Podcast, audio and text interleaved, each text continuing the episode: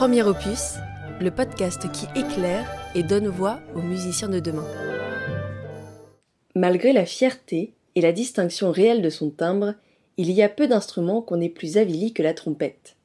Jusqu'à Beethoven et à Weber, tous les compositeurs, sans excepter Mozart, se sont obstinés soit à le renfermer dans les ignobles limites du remplissage, soit à lui faire sonner deux ou trois formules rythmiques, toujours les mêmes, plates et ridicules autant qu'antipathiques. Ce détestable lieu commun est enfin abandonné aujourd'hui. Tous les compositeurs qui ont du style accordent au dessin mélodique, aux formes d'accompagnement et aux sonneries de trompette la latitude, la variété et l'indépendance que la nature de l'instrument permet de leur donner. Il a fallu près d'un siècle pour en venir là, disait Hector Berlioz dans son traité d'instrumentation.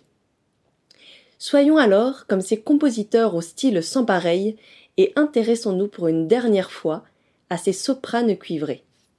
Vous voici arrivés sur Premier Opus, le podcast qui se donne pour but d'aider les étudiants musiciens pour leur avenir en leur présentant les mille et une voies possibles pour se faire une place dans le monde musical. Ce format, consacré aux différents instruments, s'articule sous forme de série. J'ai eu le plaisir d'interviewer quatre trompettistes et à la façon d'un patchwork sonore, les extraits de nos conversations s'entremêleront à mon discours. Tout comme celle sortie en janvier réservée aux chanteurs et chanteuses lyriques, celle-ci se composera en trois volets. Le premier, intitulé La réussite dans un souffle, aura pour but de vous présenter ces quatre trompettistes et leur cheminement jusqu'à la volonté d'être professionnels. Il est d'ores et déjà disponible sur toutes les plateformes. Le second est composé de conseils aux trompettistes aussi bien qualifiés que débutants. Mais autres instrumentistes, ne vous exemptez pas de celui-ci, car vous pourrez discourir comme un expert après son écoute. Le titre du troisième parle de lui-même, prendre en exemple les trompettistes. Présentation générale faite, venons-en aux quatre personnages principaux. Nous avons tout d'abord Ariane. Il avait des graisses colorées, j'adorais ça, il y avait une verte, une bleue, une rouge mais il fut un temps docteur en chimie aussi. Elle est actuellement en deuxième année de DNSPM et DE à la Haute École des Arts du Rhin avec Patrick Carceller, suivi de Bastien. Ça, il a un son, mais c'est du chamallow. Professeur de trompette et musicien intervenant à Rambouillet. Il étudie au CRR de Chartres avec Aurore Prieur. Entre alors Gaëtan. L'expression, c'était que j'avais une langue de bœuf. voilà une bien belle expression élève au CRR de Versailles dans la classe de trompette moderne d'Henri Deleger et de cornet à bouquin et trompette naturelle d'Amélie Pialou. Il agit aussi en coulisses en tant que régisseur dans divers opéras et grandes salles parisiennes. Enfin, voilà Genet. Donc, c'est-à-dire que pendant le Covid, j'étais chez mes parents, tout seul, sans concert, sans cadre scolaire, et je faisais de l'embouchure toute la journée. Je ne touchais pas à la trompette, je faisais des vibrations, euh, c'était collector futur ingénieur et trompettiste jazz dans la classe de Jean Gobinet à Paris-Saclay. J'allais oublier la narratrice, je m'appelle Lauriane Nguyen, je suis harpiste et étudiante à la Haute École des Arts du Rhin, en DNSPM et DE deuxième année. J'ai voulu donner à ce troisième épisode une tournure pédagogique. En effet, nous avons à apprendre des trompettistes. Je pense notamment à leur solidarité, mais aussi à leur capacité de transmettre le plaisir de la musique et enfin à ce qui est propre à notre quatuor, c'est-à-dire une volonté sans faille. Nous nous interrogerons dans une première partie à propos de la convivialité des cuivres et comment la recréer dans nos classes. Puis, dans une seconde partie, nous observerons les éléments pédagogiques propres à la trompette, et la dernière partie sera réservée à un pot pourri de conseils de notre quatuor. Alors, pourquoi les trompettes, et plus généralement les cuivres, sont-ils si soudés en comparaison des autres pupitres dans l'orchestre plus individualiste?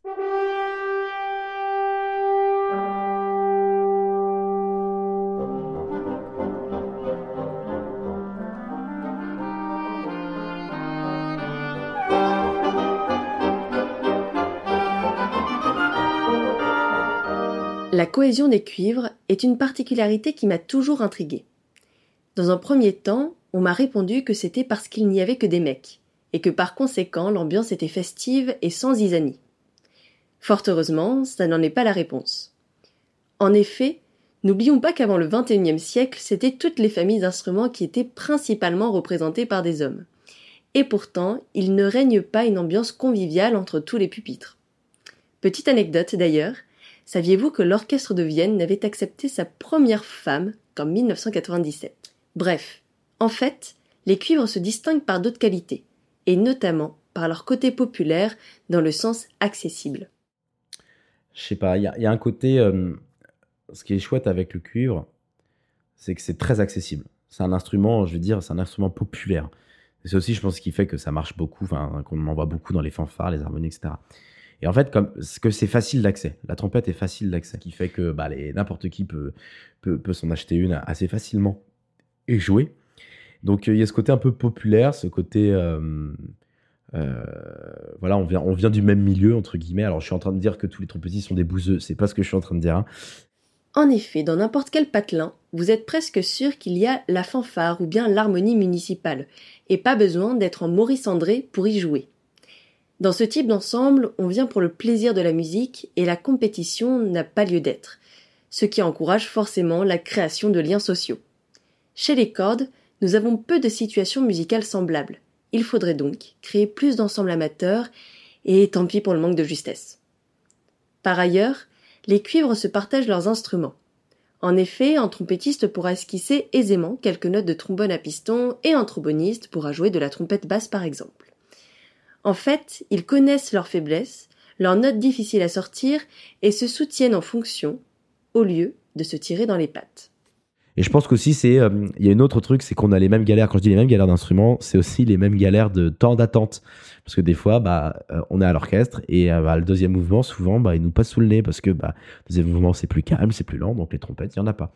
Donc des fois, bah, on passe, du coup, on, on sait ce que c'est d'attendre tout un mouvement entier ou des ou des longues périodes sans jouer. Et donc, du coup, c'est pour ça qu'on, je pense qu'il y a un côté un peu solidaire par rapport à ça. Enfin, je pense que la solidarité peut être expliquée par l'écriture des œuvres en elles-mêmes, et donc l'étiquette qui est attribuée aux instruments dans l'orchestre. Chez les cuivres, chacun a son rôle, ce qui limite la création d'une hiérarchie. Les corps lient les cuivres au reste de l'orchestre et possèdent de nombreux solos, les trompettes fanfaronnent dans les aigus, les trombones soutiennent, etc.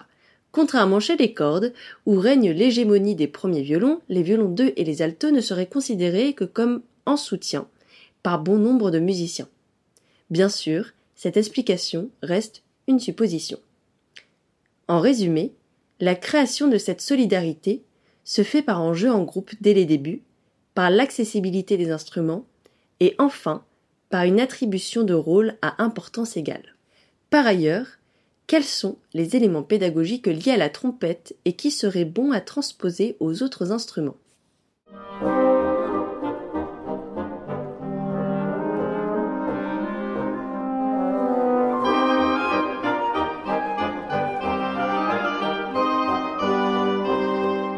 Rituel unique chez les cuivres est celui des chauffes collectives. En effet, ces instrumentistes s'échauffent ensemble grâce à des exercices de souplesse, de soutien, et pédagogiquement, c'est du pain béni, puisque les élèves s'écoutent mutuellement, se corrigent par eux-mêmes et respectent, au moins une fois par semaine, les temps de repos qu'exige l'instrument. En outre, c'est l'occasion de mettre les étudiants dans la position du tuteur. Montrer l'exemple engage l'apprenant à une prise de responsabilité et à un travail en amont, qui sont deux éléments indispensables à la vie professionnelle. Euh, alors, euh, on a eu beaucoup d'ensembles, ça se fait assez, rapidement, mais jamais de cours, j'ai jamais eu de cours, euh, à part cette année, vraiment de cours collectifs. Là, depuis cette année, on a des cours de technique collectif où on se retrouve tous, second cycle, troisième cycle, etc. Et bah, on, bosse, on bosse notre technique, donc on fait des gammes, on fait des souplesses, on fait pas des étirements, hein, des souplesses. Et, et on, voilà, on travaille en fait tous ensemble. Et ce que j'aime bien aussi, c'est que chacun montre l'exemple et tous les autres le font derrière, dans, ce truc de groupe là, dans ces, dans ces cours de groupe. Et donc, euh, c'est je trouve que quand c'est à toi de passer, bah, du coup, tu es tout de suite en condition, tu dois jouer devant les gens, montrer le bon exemple. Et c'est bien, et on entend le son de tout le monde, on entend un peu les différences, et, et du coup, ça permet aussi de se caler, genre de, dire, ah bah moi, j'ai vu qu'il faisait, j'ai vu que cette trompettiste faisait euh, euh, sa gamme comme ça, ah bah j'aime bien, j'aime bien le son, ou j'aime bien, ah ouais, là, elle a pris une bonne respiration, je vais peut-être m'en inspirer, et je trouve ça bien qu'on montre ça permet de, prendre le bon et, de d'écarter le mauvais aussi, de se dire ah là ouais effectivement lui il a une mauvaise habitude, je l'ai aussi. Faut le fait de voir que l'autre a une mauvaise habitude, ça, force nous à, à, à moins l'avoir. Un exemple propre à la IR sont les jeudis matins. Les trompettistes se réunissent et font leur chauffe, puis ils tirent au sort ceux qui vont filer leurs morceaux, traits d'orchestre ou bien mouvements de concerto devant les autres. C'est une réelle mise en situation qui pousse même jusqu'à l'effort vestimentaire qui doit être semblable à celui d'un concours. Dans un prochain épisode, nous parlerons des moyens pour donner de la motivation aux élèves, mais vous pouvez d'ores et déjà noter ce procédé. Autre élément pédagogique, la trompette a son lot de contraintes et nous allons voir comment les trompettistes s'en amusent et les contournent. En tant que harpiste, je peux jouer toutes les notes de mon instrument dès les premiers cours, alors que pour les trompettistes, l'apprentissage se fait note par note. Tout dépend de la capacité respiratoire et de l'assimilation des doigtés. De plus, la largeur de l'ambitus est liée aux capacités de l'instrumentiste. Voilà pourquoi ils crânent tout le temps avec leur suraigu. Euh, ils ont un challenge, le premier trimestre avec moi, ils ont un challenge mini compositeur, donc ils vont euh, m'écrire des lignes de musique avec ce qu'ils savent faire. Et moi j'harmonise et leur cadeau de Noël c'est un duo avec ce qu'ils ont composé et ce que j'ai écrit euh, en ligne d'accompagnement en dessous. Et, euh, voilà, et, euh, ça fait deux mois qu'ils sont sur l'instrument à peine et, et, ils ont déjà composé leur musique en fait. Et pour moi c'est essentiel de leur apporter ce, cet aspect de, de la musique. C'est pas juste lire dans des partitions, c'est aussi s'amuser avec, créer, s'exprimer. Les trompettistes ont aussi l'obstacle de ne pas voir l'instrument c'est le fait qu'on ne voit pas. Et quand on est professeur, c'est compliqué. Quand on reprend bah, ton instrument, la harpe, ou même les instruments à cordes, si un aspect technique ne marche pas forcément, par exemple une montée dans, les aigus ne marche pas, bah, c'est dû peut-être au fait du placement de la main, ou de, pour les musiciens à cordes, l'aspect de, de, la mise en place de l'archet, ou la souplesse du poignet. Pour les instrumentistes avant, on ne le voit pas tout ça. On le voit beaucoup moins en tout cas. Il y a peut-être une crispation au niveau de la gorge, une crispation sur d'autres aspects, mais beaucoup de choses se passent à l'intérieur. Et ça, en tant que professeur, je trouve que c'est quelqu'un de. C'est quelqu'un. C'est quelque chose d'assez compliqué. Car c'est que des sensations. Notre instrument, nos instruments avant sont beaucoup de sensations. Et réussir à partager une sensation, eh ben c'est pas facile. Et alors comment il procède? Comment on fait? On essaie de beaucoup, moi personnellement en tout cas, j'essaie de, de passer énormément par des images.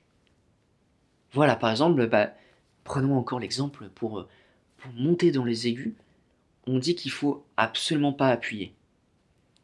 Et moi, l'image que je donne de, de tout ça, c'est on utilise du coup le diaphragme. Mais comment on explique à un enfant de 6, de 8 ans, 8-9 ans, de comment on lui dit utilise ton diaphragme pour monter Il va se regarder, il va dire mais c'est quoi le diaphragme quoi? Donc, moi l'image que je que que j'utilise de tout ça, c'est d'imaginer un, ballon, un ballon que l'on a dans, dans le ventre et que l'on doit faire comme un accordéon. On doit s'approcher le plus du sol et d'essayer d'écraser ce ballon et pour monter. souvent cette image marche. Les trois éléments pédagogiques énoncés dans cette partie sont tout à fait transposables à n'importe quel instrument. Avoir un cours collectif, que ce soit de chauffe ou bien d'ensemble, créera du lien entre vos élèves et par expérience, nous sommes toujours surpris de ce qui résulte d'une émulation de groupe. Ensuite, amener les élèves dans un processus de création est à faire dès le départ, car dans certains conservatoires, lors des examens de fin d'année, une épreuve y est consacrée et demander à un adolescent vierge de toute expérience de composer ou d'improviser sera bien plus dur qu'à un enfant. Enfin, même pour les instruments dont tous les éléments sont palpables, avoir une panoplie de métaphores est toujours bénéfique, car on ne peut savoir celle qui saura toucher un ou une élève.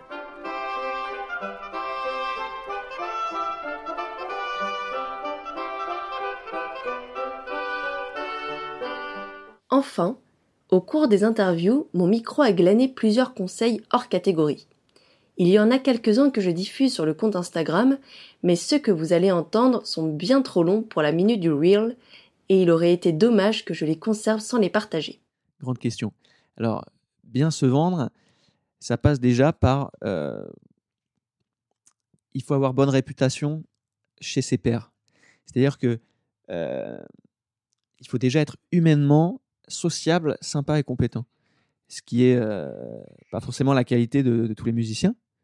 Euh, mais c'est-à-dire que bien se vendre avant de passer par les réseaux sociaux et tout, c'est faire le job quand on t'appelle. Donc euh, voilà, j'ai un projet musique reggae. Voilà, je neige, j'ai ça, ça, ça comme répète, ça comme concert, tu peux être là. On vérifie, on est organisé, on y va. Après, il faut être sur place, compréhensif, faire le travail, et puis on te rappelle. Pour moi, c'est la première étape de bien se vendre. Moi, je sais, j'ai vite vu l'avantage des réseaux sociaux dans la pratique instrumentale.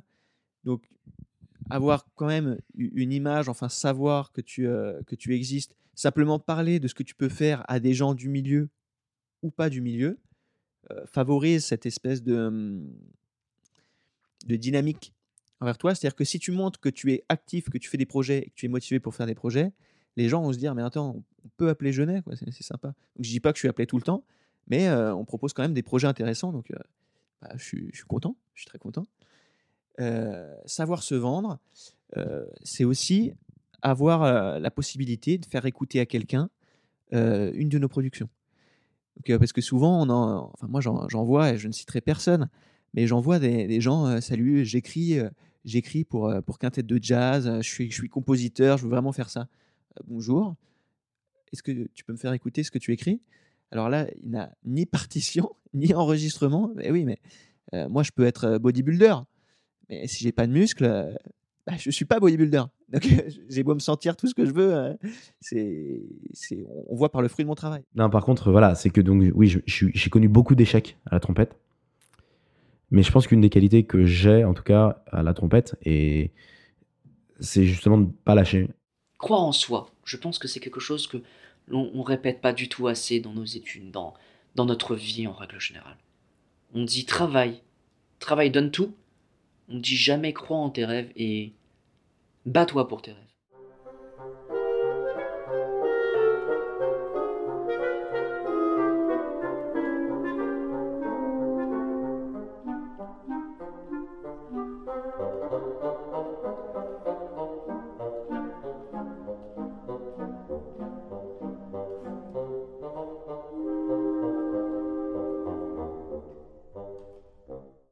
Voilà le rideau de fin pour nos trompettistes.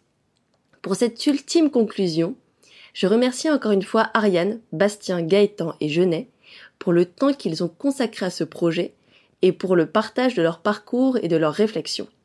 Ce sont quatre trompettistes quasiment professionnels que vous avez eu au micro et leurs conseils sont plus que pertinents puisque nourris par l'expérience.